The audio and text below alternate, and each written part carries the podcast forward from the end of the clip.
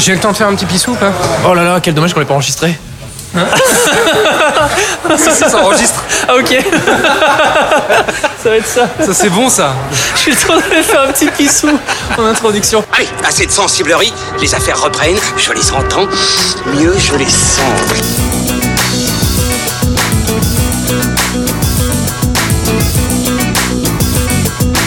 Qu'est-ce que c'est que ce foutoir, mon petit Bernard? C'est l'engin de guerre le plus puissant de tout l'univers. Salut à tous et bienvenue sur Séance Radio pour cet épisode de numéro 4 de Fan Footage, le podcast, toujours depuis le numéro 21 à Levallois. Le concept ne change pas, vous le connaissez hein, maintenant, mais bon, on vous le rappelle si vous êtes euh, des nouveaux euh, auditeurs, puisque nous sommes autour d'un verre pour vous livrer nos impressions à chaud des films que l'on a la chance de voir ou non en avance. En l'occurrence, deux films en salle ce mercredi, Hostile avec Christian Bale et un raccourci dans le temps avec Oprah Winfrey. Ça va être un peu deux salles, deux ambiances, mais vous allez voir, on va bien s'amuser. N'est-ce pas mon cher Pierre Delors, le Cheyenne de la tribu Fan Footage Salut Pierre, ça va? Bonsoir. Bonsoir. On va bien s'amuser. Oui, ça s'entend, effectivement. Euh, et nous accueillons notre médium heureux et centré. J'ai nommé. J'ai nommé Ilan Ferry de cinévibe.fr. Salut Ilan. Salut Thomas. Vous êtes prêts, mes amis? Ouais. Toujours. Allez, c'est parti. Bon, cette mission, c'est quoi? Crazy Heart, Les Brasiers de la colère ou encore Black Mass, le jeune cinéaste Scott Cooper revient cette année avec un western intitulé Hostile réunissant Christian Bale, Rosamund Pike ou encore Wes Studi. Nous sommes en 1892 et nous suivons le capitaine Joseph Blocker qui est chargé d'escorter le chef de guerre Cheyenne Yellow Hawk et sa famille sur leur terre tribale, sauf que durant le voyage entre le Nouveau-Mexique et le Montana, ils vont non seulement devoir faire preuve de solidarité face aux Comanches hostiles qu'ils vont croiser, mais aussi venir en aide à Rosalie Quaid, veuve dont la famille a été assassinée sous ses yeux. Messieurs, juste avant de vous euh, donner la parole euh, et d'entrer dans les détails, euh, je voudrais juste vous dire que moi, le film m'a scotché, il m'a vraiment écrasé par le caractère funeste qu'il dégage, et il y avait cette, il y avait cette phrase prononcée par Rosamund Pike dans le trailer, vous verrez, qui dit à un moment donné, j'envie le caractère définitif de la mort. Et je trouve que c'est une phrase qui, moi, déjà, m'avait hanté quand j'avais vu donc les bandes annonces et qui est prononcée d'une autre façon dans le film et euh, qui ne m'a pas lâché pendant tout le film et même après. Alors, je sais pas ce que vous en pensez, vous allez me dire. Qui veut commencer? Ilan? Bah, je vais commencer les hostilités, si je puis dire. je t'en prie, vas-y. Euh, bah écoute, euh, Hostile, c'est un film qui ne m'a pas surpris, D'accord mais pas dans le mauvais sens du terme. C'est-à-dire que j'ai retrouvé tout ce que j'aime dans le cinéma de Scott Cooper, Oui. à savoir cette peinture désenchantée de l'Amérique, vue à travers les personnages, euh, les yeux de personnages qui sont en quête de rédemption. Oui. Quand je vois Christian Bale, je retrouve le Jeff Bridges de Crazy Heart, je retrouve le l'autre Christian Bale de- des, des Brasiers de la colère, c'est-à-dire ces personnages qui portent une tristesse en Oui. eux, qui portent même, on va dire, un poids, le poids du survivant, parce que c'est ça, c'est tout son cinéma parle de survivants dans des contextes euh, différents. Et voilà, et donc moi, j'ai pas été surpris de voir Cooper euh, s'attaquer à un genre comme euh, comme le western, surtout maintenant qu'on lui donne depuis impitoyable des attraits très crépuscul- crépusculaires. Crépusculaire, ouais. Voilà. Euh, pour moi, c'était c'était logique. Donc, pas surpris, mais en, mais en même temps totalement emporté par, euh, par cette histoire. Hmm. Parce que j'ai été emporté par l'odyssée intérieure de, ce- de ces personnages qui fait écho à la grandeur des, euh, des paysages que, C'est ça. que l'on voit. Enfin, j'ai- tout aimé dans le film, en fait. J'ai aimé son côté extrêmement posé, Hmm. sa pudeur. C'est un film qui est très pudique quand on y pense, parce qu'il est, est anti-spectaculaire. Il y a des choses très rudes qui nous sont montrées, mais de manière crue. Et ça, ça ne va jamais, euh, ça ne va jamais trop dans les détails. C'est jamais racoleur, c'est jamais trop lourd. Non. C'est tout est fluide. Tout est, euh, Il tout est sur le fil. naturel. Il est sur- Exactement. il est sur le fil, On est film. sur le fil. Mhm. Et, euh, et c'est ça que, que j'ai aimé dans, dans ce film, c'est que en fait les choses se font naturellement. Le- L'histoire se déroule naturellement, le background des personnages se- se déroule aussi naturellement. On sent cette espèce de chape de plomb Ouais, ce qui qui est sur tout le, C'est film, très, très ouais. dur, hein. Ouais. On parle vraiment de- dur, hein, on parle de balade funeste, mais oui, c'est une balade funeste, mais c'est une belle balade funeste. C'est beaucoup de paradoxes. Ça parle de choses très tristes, Hmm. Mais en même temps, c'est beau. Pierre?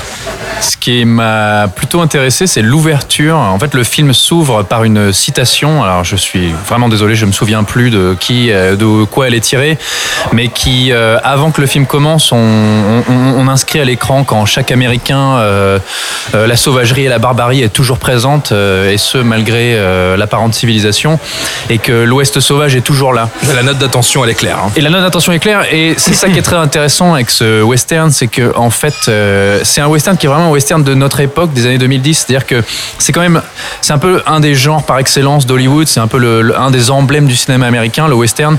Et c'est un genre qui a beaucoup évolué, c'est-à-dire qu'on est passé d'une vision euh, extrêmement euh, romanesque et idéalisée et une glorification de l'esprit américain dans les des westerns d'une certaine époque.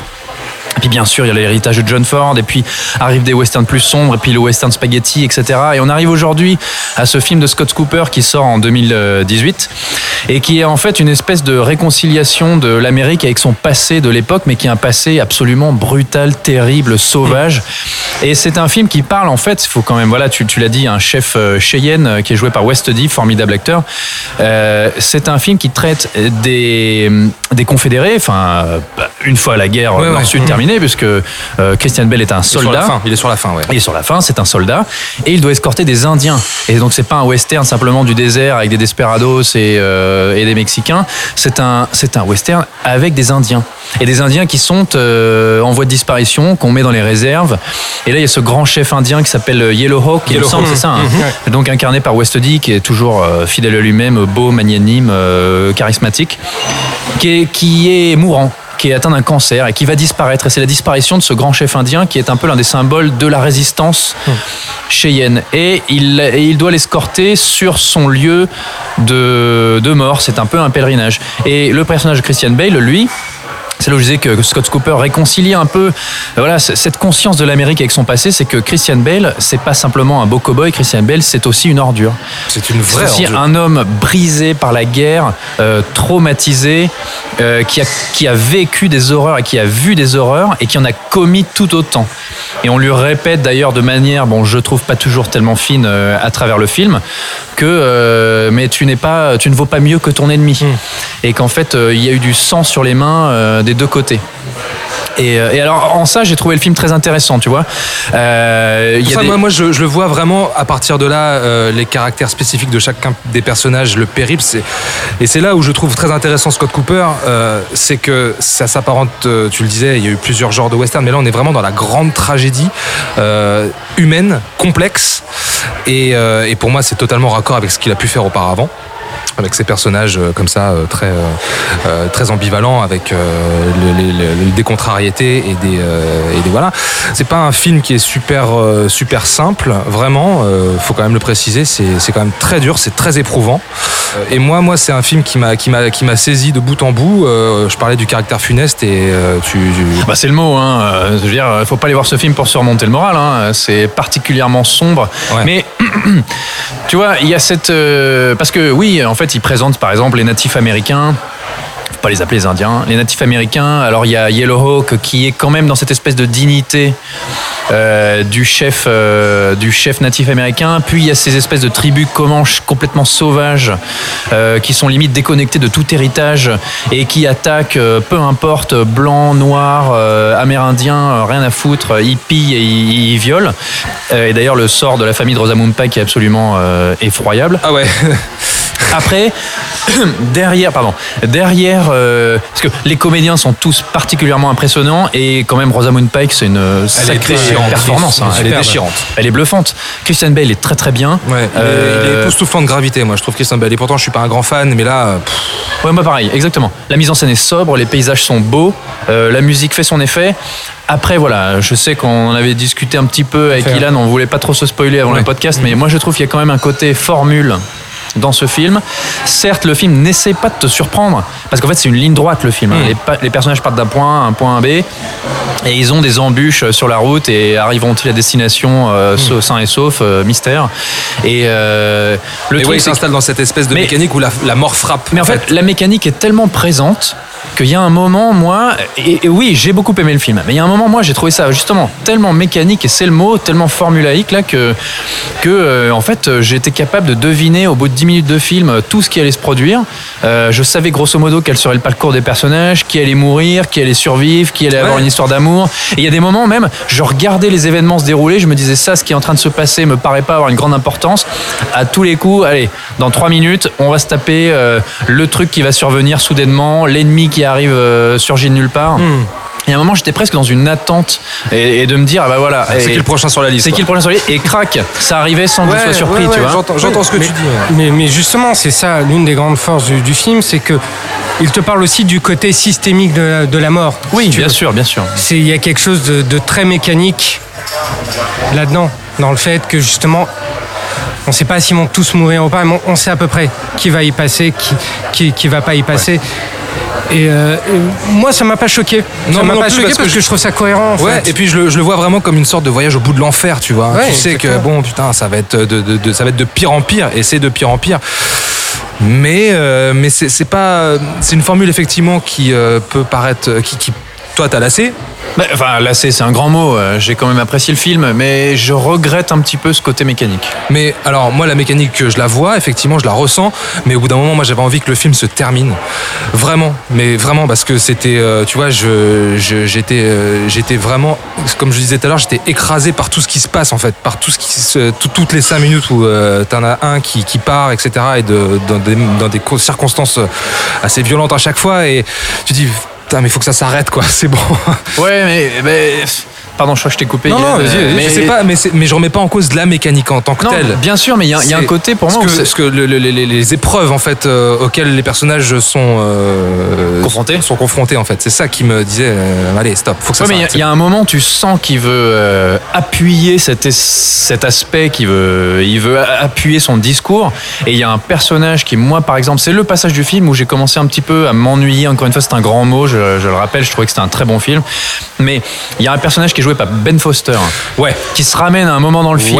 Ouais. Ouais. Euh, ils ont un petit échange avec lui. Le personnage pourrait être là ou pourrait ne pas être là. Je trouve que fondamentalement, ça ne change pas grand-chose. bah, ça amène un petit background par rapport au Ouais, personnage de mais c'est Christian un Bale. personnage surgi de passé de Christian Bale, ok, c'est genre son double en fait. Et si Christian Bale avait mal tourné, qu'est-ce qu'il serait devenu? Il serait devenu Ben Foster. Sauf que le truc, c'est qu'on pour bien te faire comprendre au bulldozer que euh, l'Ouest c'était pas si blanc et noir, euh, que nous aussi on a été mauvais, blablabla. Et hein, euh, Ben Foster lui répète. Je crois que franchement, limite, euh, il faudrait lire le scénario et toutes les deux répliques, il retient le même discours. Ah mais toi aussi tu ne vaux pas mieux que, toi aussi tu as du sang sur les mains. Et à un moment, au bout de la cinquième fois, j'étais là genre mais merci, c'est bon, on a compris, passons à autre chose quoi. Et franchement, je trouve que le film souffre un peu de ça, euh, du côté mécanique et du côté de temps en temps trop appuyé pour souligner le propos quoi. Mais, mais je sais ce que tu veux dire, juste une dernière chose.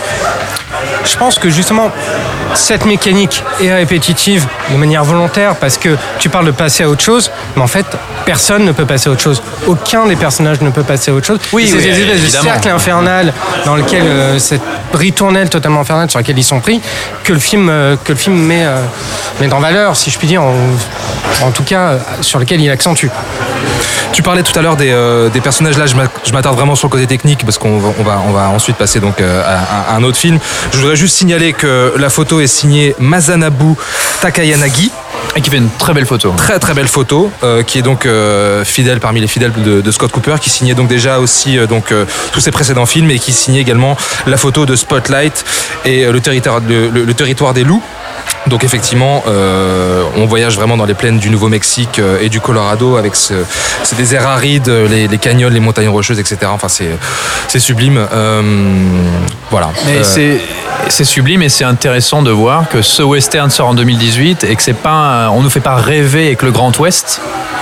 On nous explique limite les, les problématiques de l'Amérique contemporaine à travers son passé. C'est des thématiques justement qui sont chères à Scott Cooper parce qu'il s'attaque toujours au mythe américain avec ses figures représentatives. Oui, exactement. La violence. La violence, La ouais. violence. Parmi tous ces films, il y a la, il y a- il y a la violence. Ah oui. À part peut-être Crazy Heart. Euh, J'ai des vagues souvenirs du film de Crazy Heart, mais euh, je suis pas sûr que. On peut, on- on peut parler aussi de, de, de- de violence, de violence intérieure chez le personnage de, Désespéré, de, de- de quoi. Jeff Bridges. Oui, Oui. dans son désespoir, il y a une espèce de violence. démons, oui. les démons intérieurs, ouais. Et au-delà de ça, c'est quand même, malgré tout, je trouve un film. Bon, je sais qu'il faut pas sans cesse avoir un espèce de discours, de replacer le film dans son contexte politique, etc.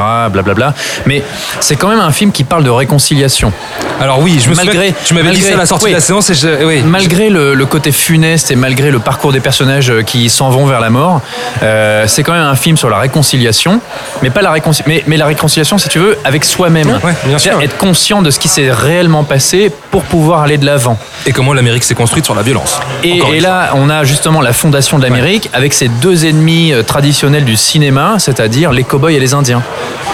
Et euh, traités euh, avec un, à un pied d'égalité et qui à un moment doivent se réconcilier avec ce qu'ils ont fait.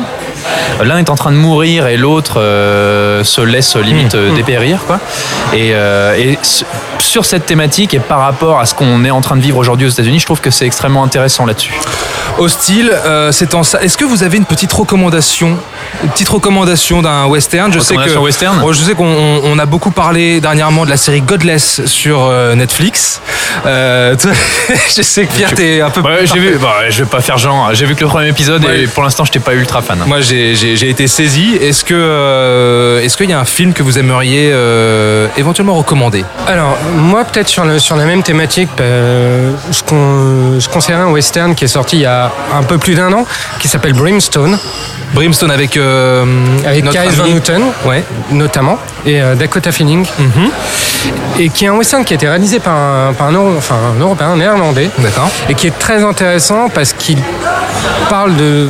En gros, il raconte que l'histoire de l'Amérique, à travers, euh, à travers l'immigration, s'est construite sur le sang, Ouais. et sur la violence. Il y a cette même idée que la violence traverse toute l'histoire d'un pays. Ouais. Et ça, je trouve ça très intéressant. Assez raccord avec, euh, avec Austin, même si Austin, on peut plus parler d'Odyssée intérieure que, que politique. Mais je trouve que Brimstone est un western extrêmement intéressant pour ce qu'il raconte. Ok. Pierre Bon bah moi, je crois que à force, les gens ont compris, pardon. Désolé, je bois une bière, des fois je. Les gens ont compris que je peux pas m'empêcher de, quand on me demande une reco, d'en faire quatre à la fois. Alors Donc, une euh, seule. Parce attends, attends, il y a- attends. il y, a Oprah Winfrey Ouais, qui nous on va rappeler que The Hateful Eight de Quentin Tarantino est probablement le, plus, le dernier grand western. C'était absolument formidable. La projection 70 Euh, mm, je on vous- s'en souvient. hein. Je veux juste dire aussi que euh, le western est un genre majoritairement américain, mais qu'il y a des variantes. Et il y a un excellent western australien, parce que l'Australie aussi a son bush et son désert et ses duels de pistolets. Et il y avait un excellent film de John Hillcoat qui s'appelait The Proposition, qui date de 2005. Mais si vous voulez vraiment vous intéresser au genre western et le voir d'une manière différente et pas aller dans les grands poncifs, on va pas citer... euh, Sergio Leone, etc. Euh, Il y a un western que j'aime beaucoup, qui est un western de Sam Raimi, qui s'appelle The Quick and the Dead. Ah oui, mort bah au oui, vif. mort au vif. Mort au vif en français, Avec avec Sharon Stone et euh, DiCaprio, DiCaprio et Russell Crowe. Jen Ackman. Et en fait, c'est Sam Raimi, avec toute euh, l'inventivité qu'on lui connaît dans la mise en scène, qui se dit allez, je m'attaque au western, je m'attaque au mythe du duel. Mais qu'est-ce que je peux faire pour apporter une mise en scène nouvelle, rafraîchissante, reprendre certes des poncifs, Comment dynamiter le genre mais, amener, comme, mais comment dynamiter le genre et amener quelque chose de nouveau Et The Cooking the Dead, euh, c'est c'est de la tuerie, c'est le cas de le dire. C'est super. Euh, Hostile, donc c'est écrit et réalisé par Scott Cooper. C'est actuellement au cinéma. Le film a coûté 40 millions de dollars. Je tenais à le préciser quand même. voilà. On va y revenir là-dessus. Parce que en termes de budget, on va passer euh, à quelque chose de complètement euh, différent puisque nous allons parler de A Wrinkle in Time, un raccourci dans le temps, la nouvelle pépite euh, de Disney avec Oprah Winfrey. À tout de suite. On change d'ambiance, nous partons du côté du monde merveilleux de Disney avec A Wrinkle in Time, un raccourci dans le temps, la nouvelle super production fantaisico-fantastique euh, mettant en scène Oprah Winfrey, Reese Witherspoon, Zach Galifianakis et ce bon Chris Pine. Crispin, ça me fait penser à Crispin Glover. C'est Chris Pine, allez. Pour pitcher le film, nous avons vu, nous l'avons vu hier soir. On va essayer de faire court parce que c'est assez complexe malgré tout, mais l'histoire est assez simple, vous verrez. Euh, nous suivons donc euh, Meg, une jeune fille mal dans sa peau, qui part à la recherche de son père, incarné donc par Chris Pine, euh, disparu. euh, Suite à une expérience euh, qui a mal tourné, on sait pas trop ce qui lui est arrivé. Voilà, hein, c'est un scientifique émérite. Exactement, Voilà. Il aurait trouvé une espèce de faille spatio-temporelle pour voyager. Voilà. Je ne sais- je- pourquoi, je ne sais pas. On, on le saura Et donc, jamais, elle, est, elle est escortée par des êtres extra-dimensionnels qui sont donc incarnés par trois, trois comédiennes. Et, euh, Winfrey, Reese Witherspoon et Mindy que de Exactement. Et qui l'emmène, elle, donc Meg et son petit frère qui s'appelle Charles, Charles, Charles Wallace. Charles Wallace. Et qui, euh, prénom composé, et qui sont donc euh, emmenés dans ce voyage à travers les dimensions, à travers les planètes, à la recherche de son père, hein, c'est ça euh. après, il n'y a pas beaucoup de planètes. hein. J'en ai Non. compté, j'en ai compté deux, trois, mais bon. Ouais, c'est vrai. Euh, Ouais, euh, ils tout- sont un peu radins, ouais, grave. Ouais. Puis ils affrontent une espèce de masse noire, le, le mal, le, mal. ça, le ça qui, euh, qui est censé incarner les peurs. euh, Voilà, qui est enfin matérialisé. En fait, on arrive maintenant à matérialiser la. Alors, la- on va revenir dessus, ne, ne spoilons pas trop vite. Alors du coup, euh, c'est réalisé par Ava DuVernay et c'est important de le préciser. C'est important de le préciser parce que c'est euh, un, ouais. un projet qui remonte à euh, début 2010-2011, je crois.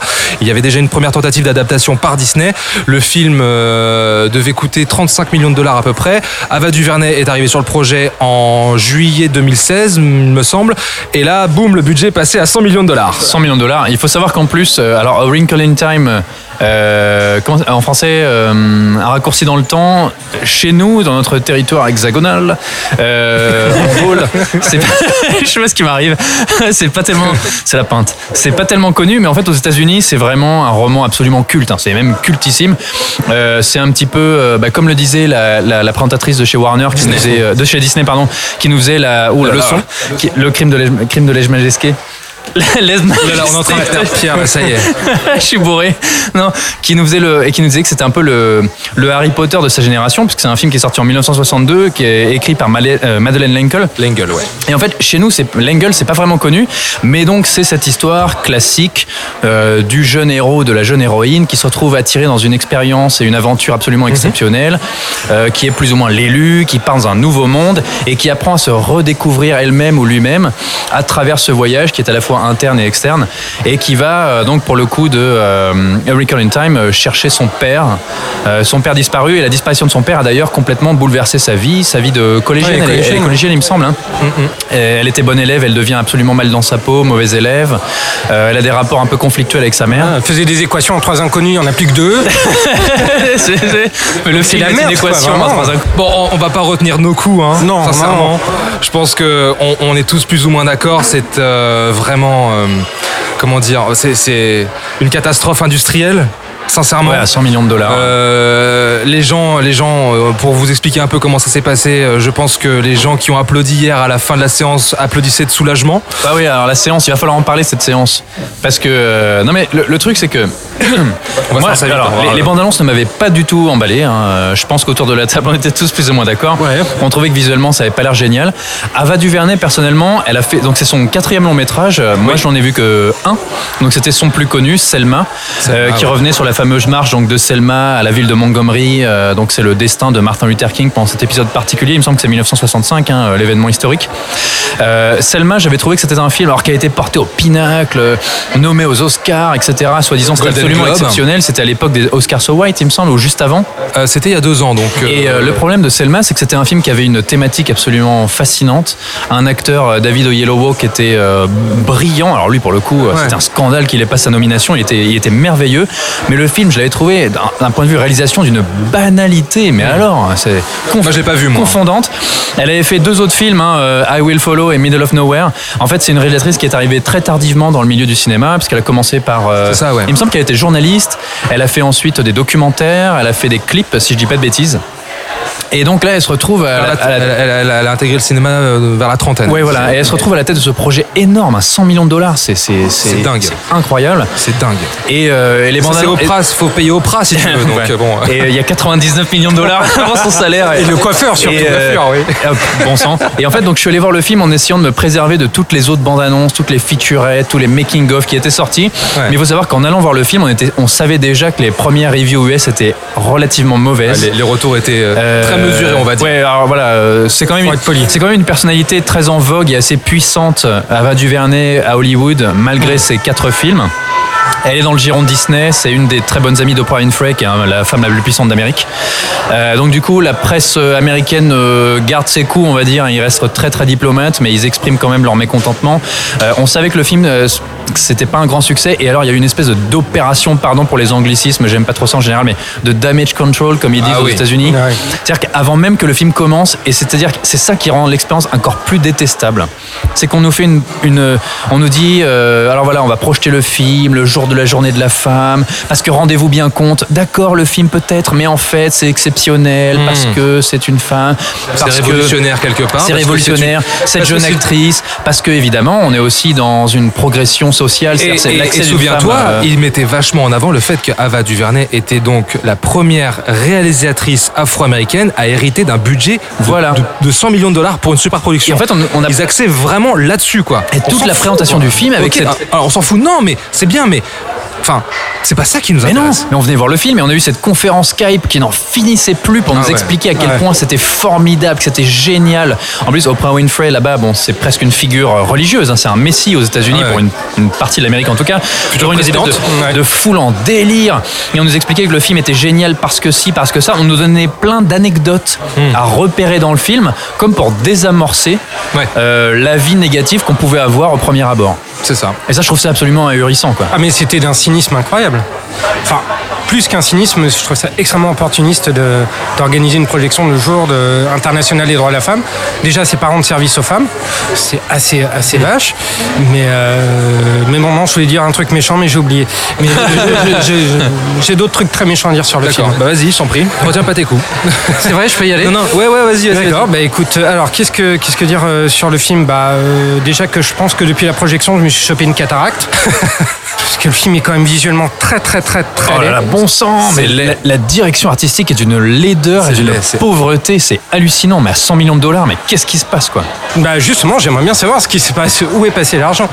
Mais euh, Oprah ah, Oprah, Oprah, tout à fait. faut pas tout lui coller sur le dos, la pauvre.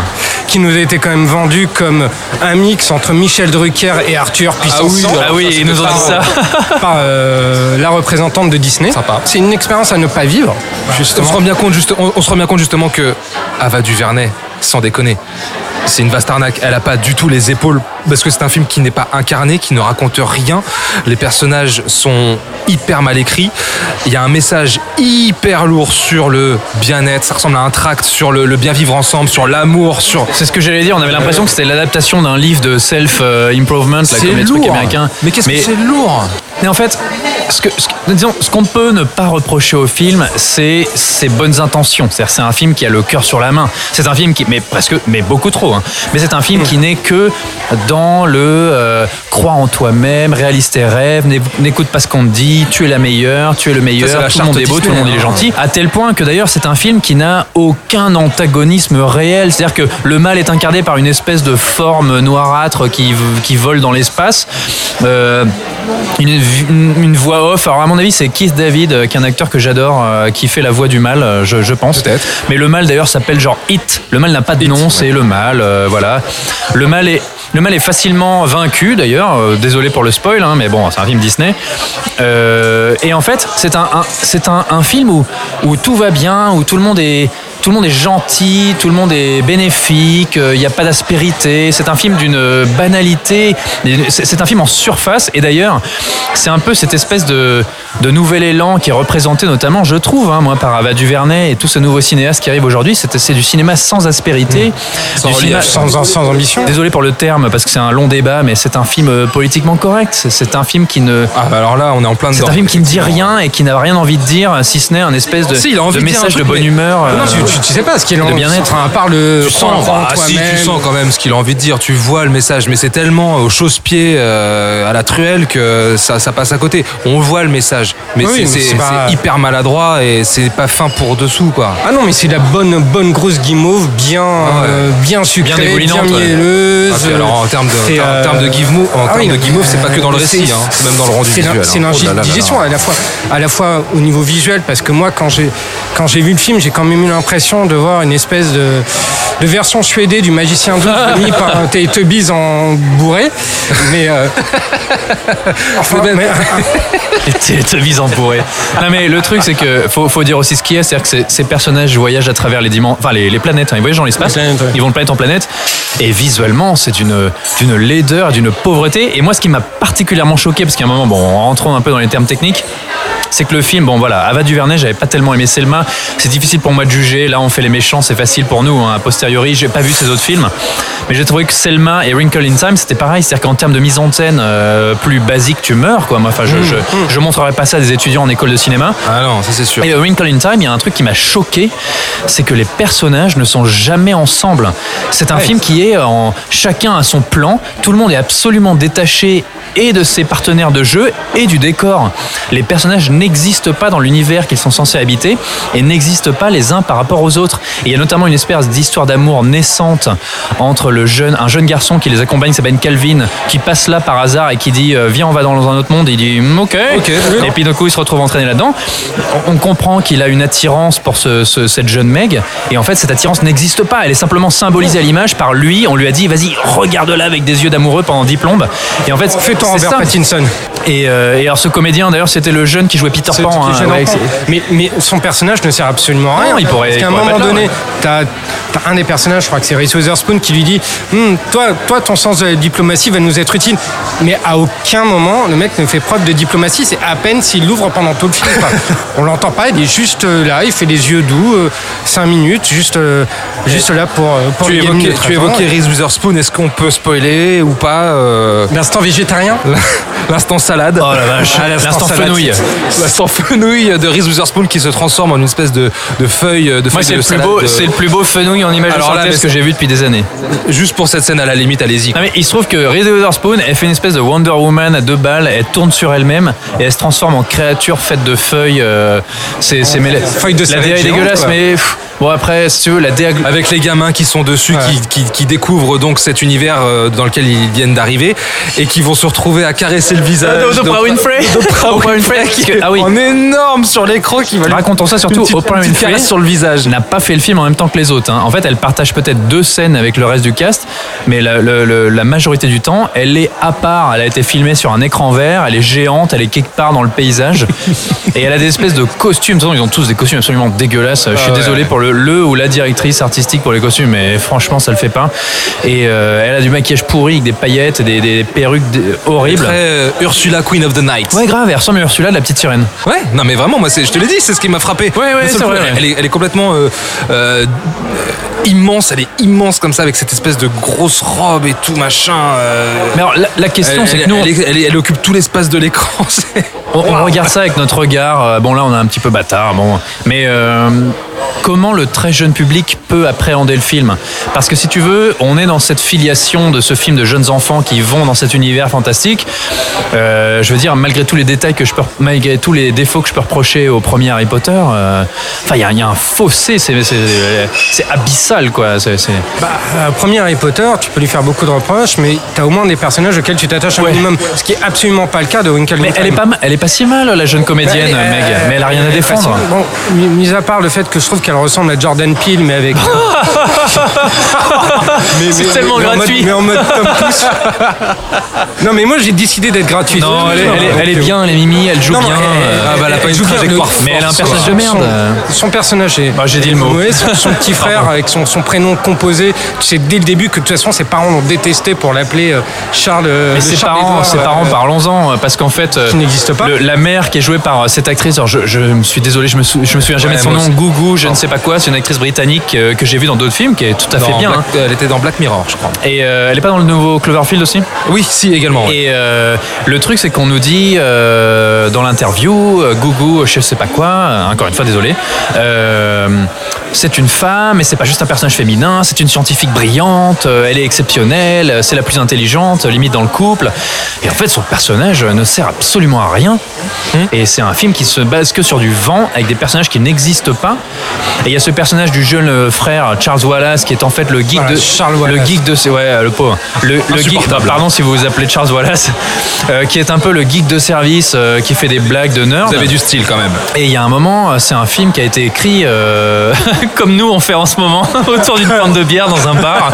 Et ils se sont dit, c'est une super idée. Tu sais par qui le film euh, est écrit? Vas-y. il est, il est écrit par, euh, euh, j'ai oublié son nom et son prénom, je suis désolé, mais par euh, la réalisatrice de La Reine des Neiges. Ah, la- ah oui, oui, oui, la, oui, la réalisatrice de La Reine des Neiges. Et alors voilà, ils l'ont annoncé en amont de la projection. Et alors à ce moment-là, je me suis enfoncé dans mon siège et je me suis dit que j'allais vivre une Et des mondes de. Ralph. Et des mondes de Ralph également. Ouais. Bon, euh, moi je, je voudrais juste, euh, par rapport à ce, ce type de film qui, euh, qui met en avant une certaine fantaisie euh, originale quelque part, déjà le film me fait réhabiliter euh, Oz de Sam Raimi. Et ça part. quand même. euh, Et j'ai juste envie de dire aux gens, euh, foncez voir à la poursuite de demain. Tomorrowland de Brad Bird avec George Clooney, euh, qui, qui a été, qui a été snobé, qui a fait même pas 900 000 entrées en France et qui malgré tout a été redécouvert le 1er janvier, 1er janvier 2018. Il est arrivé, euh, il a fait 4 millions de, de téléspectateurs sur M6. Il a Ah. été redécouvert, on m'en a reparlé après du coup. Tu Mais vois. en fait, il y avait des très bons moments dans ce film. hein. Et c'est ça surtout que bah, j'aimerais rappeler, c'est que A Wrinkle in Time en soi, bon, bah là, on a détesté, on a trouvé ça vain, nul, bête. Oui, mais sur la Mais thématique de la si tu veux, Ava DuVernay, euh, voilà, je, ça fait que deux films que je vois d'elle. Chaque réalisateur, chaque réalisatrice a droit à des erreurs. hein. On peut se planter, ça arrive même au meilleur. Mais le truc, c'est qu'on la présente un petit peu, elle et d'autres d'ailleurs, comme ces espèces de scénaristes, euh, de, de Cinéastes. Cinéastes parfaits, que c'est absolument exceptionnel. On les met en avant, on leur donne des budgets énormes. Elles sont tellement puissants d'ailleurs dans les médias que la presse elle-même, les gros magazines n'osent pas tellement leur rentrer dedans, Hmm. Non, tu non. vois. Ah oui, Et il y a un sûr. moment, il faut savoir ce qu'on veut en fait. Et Disney aujourd'hui est tout puissant, hein, c'est The Studio parmi les studios. Est-ce qu'on veut aller vers ça ou est-ce qu'à un moment il faut se prémunir de cette espèce de, de, de nivellement par le bas et de se dire que bon sang, non, on peut faire autre chose. Quoi. Moi je sens la plantade, hein, sincèrement. hein. Bah, écoute, euh, c'est terrible de dire ça, mais j'espère qu'il va se planter. hein. Moi, je vais juste rebondir sur, euh, sur ce que tu as dit euh, tout à l'heure, euh, Thomas. Moi, il y a euh, généralement les, acc- les accidents industriels, et je mets de grosses guillemets en disant accidents industriels euh, de Disney ces dernières années qui sont. Qui sont à la poursuite, euh, qui sont à la poursuite de demain, ou John Carter, ou euh, Tron, sont des films pour lesquels moi j'ai eu une, espèce de tendresse parce que au moins visuellement ou euh, narrativement, ouais. il, il présentait des univers. Et il y avait de l'ambition. ce qui est- il y avait de l'ambition, ce qui n'était pas le cas de Wrinkle in Time. Donc on peut espérer que, que Disney re- se remette à prendre des risques de ce type. On le souhaite. Mais c'est pas gagné, je pense. Ok, très bien. Moi, je, voulais, simplement faire une petite recommandation et je m'arrête là, désolé, je parle trop, mais il y a un moment, si vous voulez avoir un film avec des personnages enfants qui se retrouvent attirés dans, des dimensions parallèles et sur d'autres planètes et qui traversent le temps et qui se découvrent eux-mêmes et qui redécouvrent leur potentiel, euh, je vous conseille Time Bandits de Terry Gilliam, qui est un film de 1981.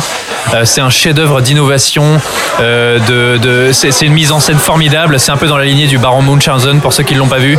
C'est grosso modo le même pitch, sauf que c'est bien plus intelligent intéressant, donc foncez le voir. Ok, un raccourci dans le temps, Ava DuVernay, Oprah Winfrey, Reese Witherspoon, vous avez compris, on ne vous le conseille absolument pas. Mais bon, voilà, faites-vous votre, euh, votre propre opinion et euh, dites-nous dans tous les commentaires, euh, on est très impatient d'avoir votre, votre, Vous avez le droit de nous insulter si jamais ça vous a plu. Fan Footage épisode 4, c'est maintenant terminé. Rendez-vous sur Séance Radio, iTunes, SoundCloud et tous les autres agrégateurs pour nous suivre, pour commenter. Hashtag Fan Footage également. Ilan, merci. Merci à toi. À très vite sur cinevibe.fr. Tout à fait. Pierre, De rien, je n'avais fait que mon devoir. mais oui, sur Fan Footage évidemment. On vous donne rendez-vous la semaine prochaine dans un nouvel endroit pour parler d'un nouveau film. Allez, salut tout le monde Nous allons faire du bon travail ensemble. Yes. No. Ok. Le mercredi, c'est un fauteuil pour deux sur Séance Radio. Euh, Mon ambition comme acteur dans mes films, c'est surtout de, de servir le film. Où en fait, moi, je me suis dit, d'accord, ce qu'ils sont en train de dire, je le ressens aussi. Asseyez-vous sur le fauteuil de Séance Radio Merci beaucoup et à très vite sur Séance Radio. Avec plaisir, merci beaucoup. à 19h et sur toutes les applications podcast.